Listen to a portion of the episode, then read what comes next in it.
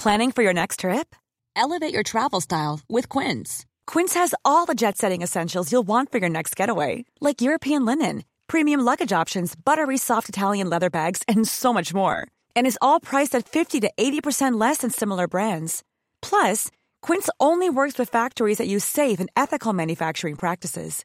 Pack your bags with high-quality essentials you'll be wearing for vacations to come with Quince. Go to quince.com slash pack for free shipping and 365-day returns.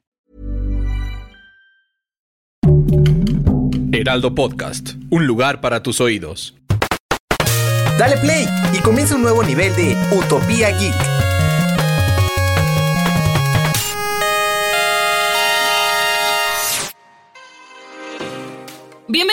Nivel de Utopía Geek. El día de hoy, bueno, pues después de un fin de semana intenso de E3 que aún no acaba, tenemos que hacer una pequeña pausa para hablar de algo que está en boca de todos. La serie de Loki. Ya se estrenó la semana pasada, pudimos ver el primer capítulo. Como acostumbra Disney, vamos a ver un capítulo por semana.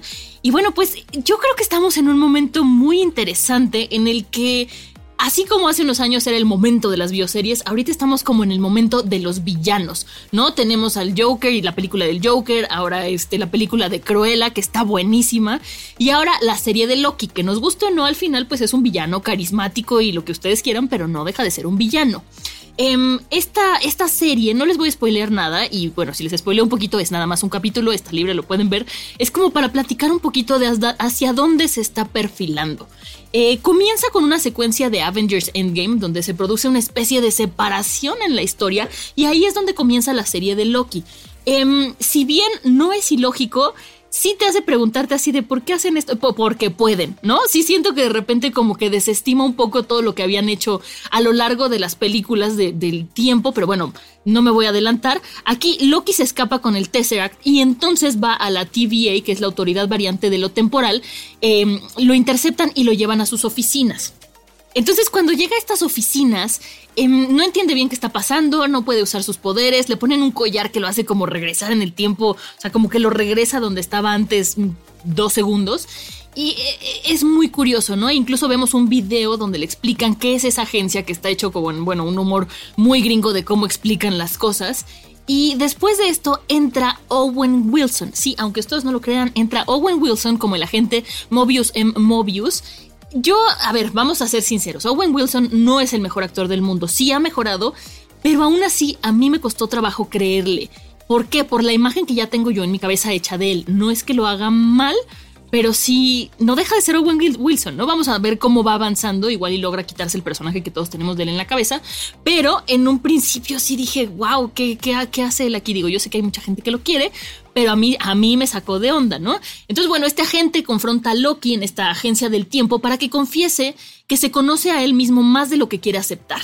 Lo platicaba con varias personas y este se siente un capítulo como un poco explicativo, ¿saben? Como que como pasa en muchas ocasiones en donde forzan un poquito las cosas en el primer capítulo para hacernos sentir que estamos justo en donde nos quieren, entendiendo las reglas del juego que vamos a jugar en esta nueva serie. Entonces, eso está bien, pero sí, insisto, de repente hay cosas que es ¿por qué? Porque podemos.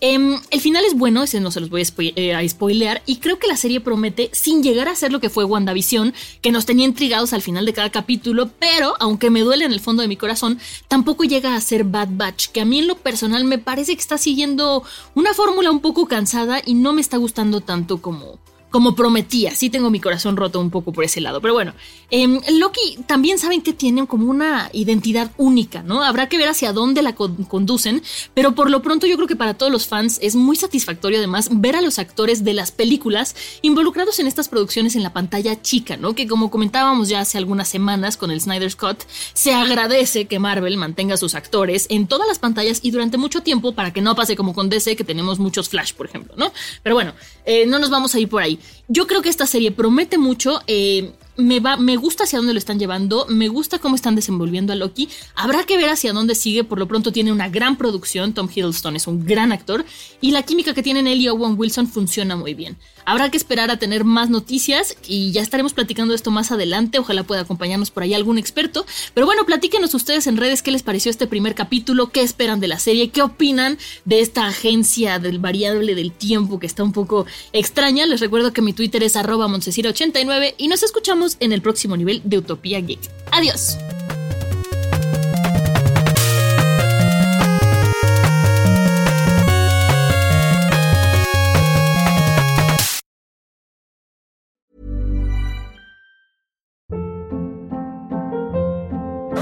Hold up. What was that? Boring. No flavor. That was as bad as those leftovers you ate all week. Kiki Palmer here, and it's time to say hello to something fresh and guilt-free. Hello Fresh. Jazz up dinner with pecan-crusted chicken or garlic butter shrimp scampi. Now that's music to my mouth. Hello Fresh. Let's get this dinner party started. Discover all the delicious possibilities at hellofresh.com.